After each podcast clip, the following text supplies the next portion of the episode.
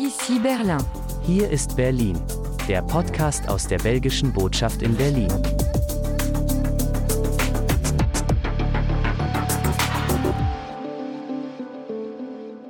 Hallo und herzlich willkommen, liebe Podcast-Hörerinnen und Hörer. Es gibt eine neue Folge von Ici Berlin. Hier ist Berlin, dem Podcast aus der Vertretung von Ostbelgien, der Föderation Wallonie-Brüssel und der Wallonie in der belgischen Botschaft in Berlin. In dieser Ausgabe geht es um Geschichtliches, um Musik und ein Theater. Wenn Sie neugierig geworden sind, dann sollten Sie unbedingt weiterhören. Ich wünsche Ihnen schon jetzt viel Hörvergnügen bei der 14. Folge von Ici Berlin, hier ist Berlin und diesen Themen. 27. September, weshalb die französische Gemeinschaft Belgiens an diesem Tag ihren Feiertag begeht. Gesangstalent. Wir stellen Ihnen die Mezzosopranistin Colline Dutilleuil vor und das Schauspielhaus in der Hauptstadt der Wallonie, ein Blick hinter die Kulissen des Theaters in Namur.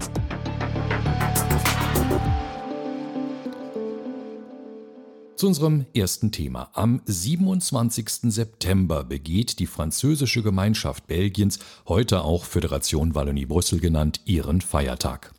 Moment mal, werden Sie vielleicht sagen, Belgiens Nationalfeiertag ist doch der 21. Juli, oder? Sie haben völlig recht. Der belgische Nationalfeiertag, der an die Thronbesteigung des ersten belgischen Monarchens, also König Leopolds I. im Jahre 1831 erinnert, ist tatsächlich der 21. Juli. Doch auch Belgiens Teilstaaten haben ihren verfassungsmäßigen Feiertag.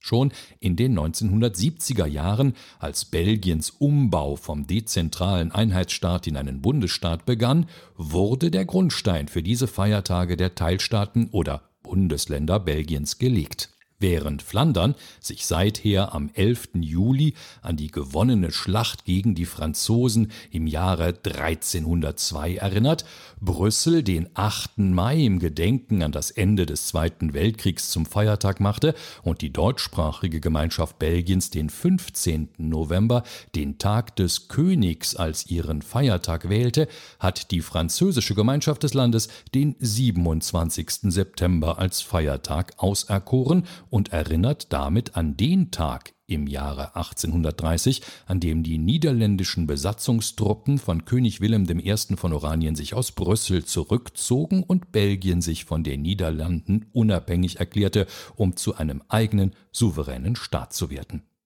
Dabei hatte alles schon einige Tage früher begonnen, nämlich am 23. September 1830. An diesem Tage wurde, und das lernen wir Belgier schon in der Grundschule, in der Brüsseler Monet-Oper die Stumme von Portici aufgeführt, eigentlich zum Geburtstag des niederländischen Königs Wilhelm I., doch motiviert durch die Aufführung und die patriotischen Inhalte erheben sich die Brüsseler gegen die Besatzer und kommt es zur Revolution.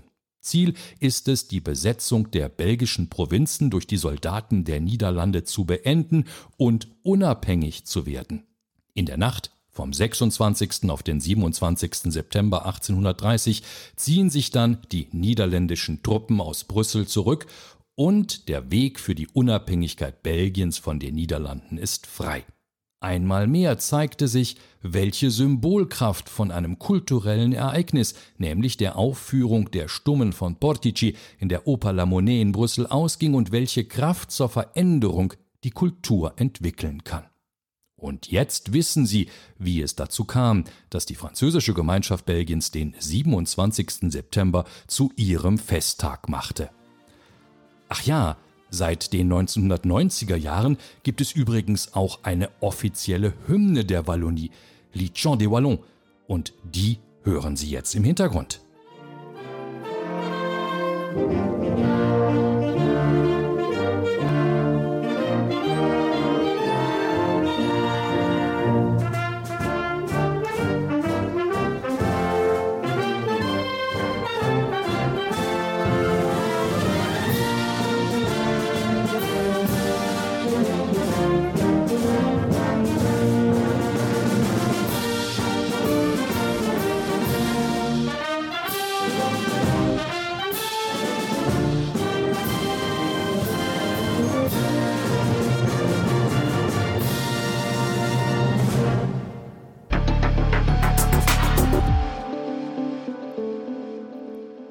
Wir bleiben bei der Musik und widmen uns dem Gesang, besser gesagt einer äußerst talentierten Sängerin.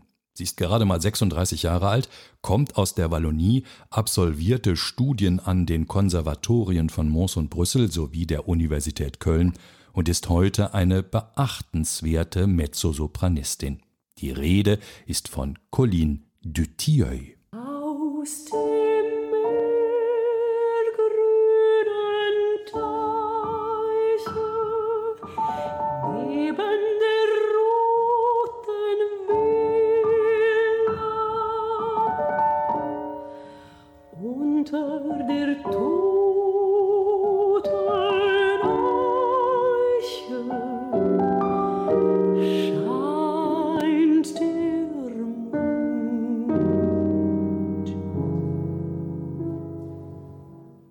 Wir hatten hier in Berlin die Gelegenheit zum Gespräch mit Colline Dutilleux und so erzählte sie uns, dass sie eigentlich eher zufällig und durch eine Freundin zum Gesang gekommen ist.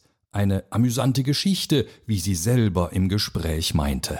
Euh, das ist eine lustige Geschichte.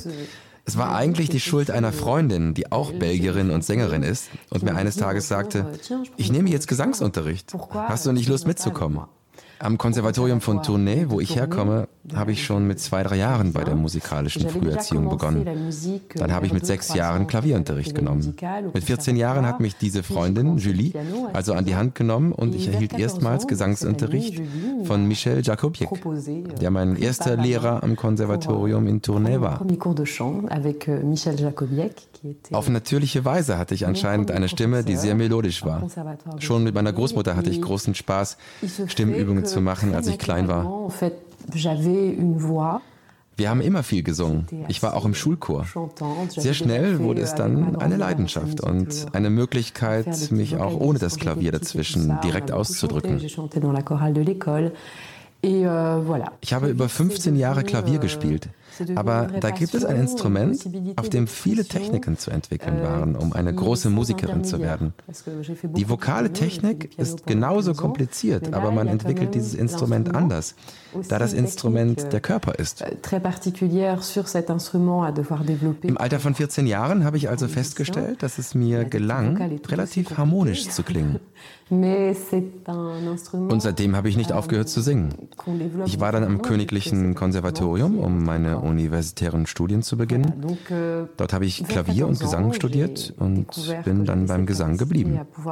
Ich habe einen Master gemacht, dann bin ich nach Brüssel gegangen und habe später den zweiten Master in Köln abgelegt. Dann war ich am Studio Opera an der Rheinoper in Straßburg engagiert und seitdem bin ich Freelance unterwegs, wie man bei uns so sagt. Et puis, euh, je suis restée juste en chant, où euh, j'ai fait un, premier master, puis je suis allée à Bruxelles, puis un second master à Cologne, puis euh, l'Opéra Studio de l'Opéra National du Rhin à Strasbourg. Et puis, depuis ce temps-là, ben, je suis freelance, comme on dit chez nous. Inzwischen singt die talentierte Künstlerin erfolgreich an europäischen Opernhäusern oder bei Festivals für lyrischen Gesang im In- und Ausland. Doch Talent alleine reiche nicht, so Colin Dutilleux.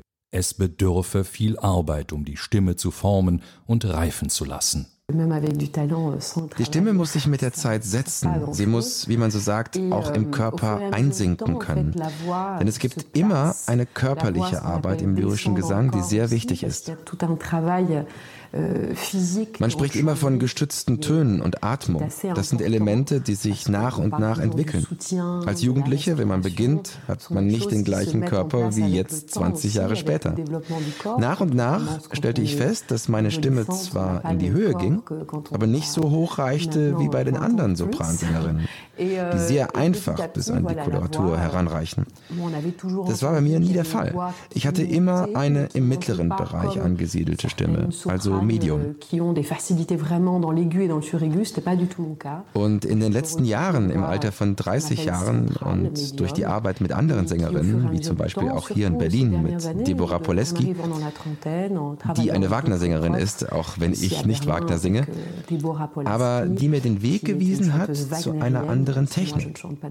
Kann ich nun meine Stimme auf verschiedenste Weisen entwickeln, auch körperlich. Und das verleiht mir sehr viel Kraft. De différentes manières.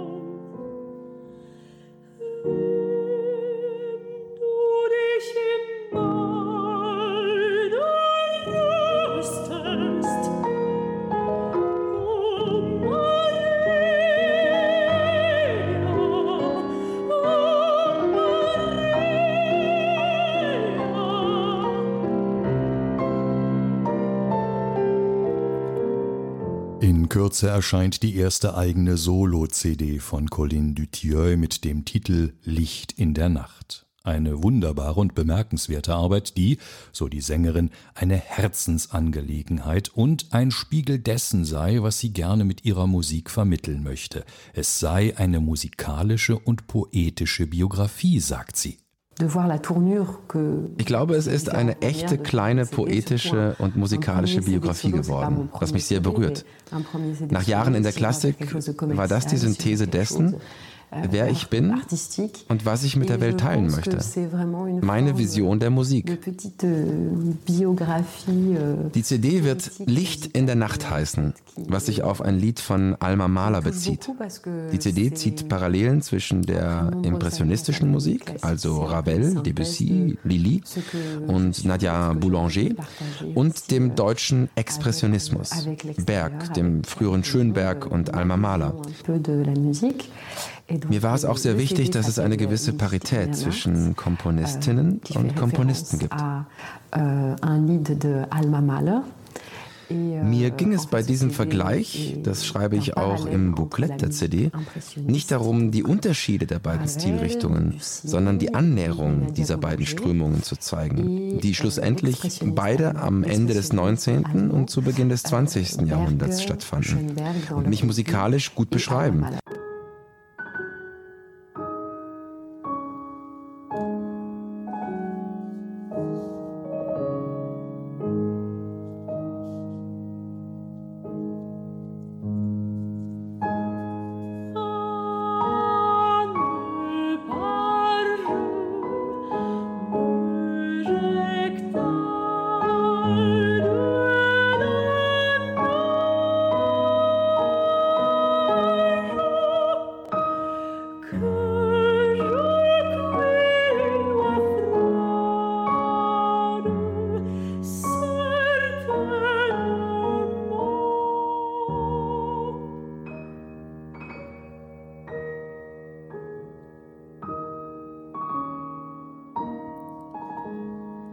Von Colin Dutilleux wird man ganz sicher noch hören, nicht zuletzt aufgrund ihrer CD Licht in der Nacht, aus der alle Auszüge stammten, die wir hier eingespielt haben. Wir werden die Karriere der talentierten Künstlerin jedenfalls aufmerksam verfolgen. Sie ja jetzt vielleicht auch. Und damit zu unserem letzten Thema. Kennen Sie das Theater in der Hauptstadt der Wallonie, Namur? Vermutlich nicht. Wir wollen es Ihnen in dieser Folge von Ici Berlin, hier ist Berlin, in Kurzform vorstellen. Nicht ohne Grund entstand das Theater doch 1824 in einer belgischen Provinz, die zum Sie erinnern sich an den Anfang des Podcasts und den Hintergrund des Feiertages vom 27. September? Richtig, noch zum Königreich der Niederlande gehörte. Einer, der sich ganz besonders gut mit der Geschichte des Theaters in Namur auskennt, ist Bernard Anciot. Er hat ein Buch zum Bauwerk und seiner Geschichte geschrieben und uns einiges dazu erzählt. Etwa wie schwierig die Anfangszeit war, weil das Gebäude mehrfach zum Raub der Flammen wurde. Bernard Anciot in Namur hat man bis 1824 in verschiedenen Sälen der Stadt Kunst- und Theateraufführungen abgehalten. Wir waren damals noch nicht belgisch, sondern holländisch. 1824 hat die Verwaltung also beschlossen, ein richtiges Theater zu bauen. Wir befinden uns hier am Standort eines alten Klosters. Die Umwidmung von einem Kloster zu einem Theater ist sicherlich anachronistisch, aber so war es. Dieses Theater wurde also mehrere Jahre lang betrieben und leider 1860 durch einen Brand komplett zerstört. Da das Theater aber ein so großer Erfolg und auch beim Publikum beliebt war, hat die Stadt beschlossen, es sofort wieder aufzubauen. 1862, einen oder zwei Monate vor der Eröffnung, hat es leider erneut gebrannt. Die Dachkonstruktion war zerstört und die Eröffnung wurde wieder um ein Jahr verschoben. Dann brannte es leider 1867 schon wieder. Das war eine schwierige Zeit und das Gebäude wurde mit Hilfe eines auf italienische Theater spezialisierten Architekten so wieder aufgebaut, wie man es heute kennt.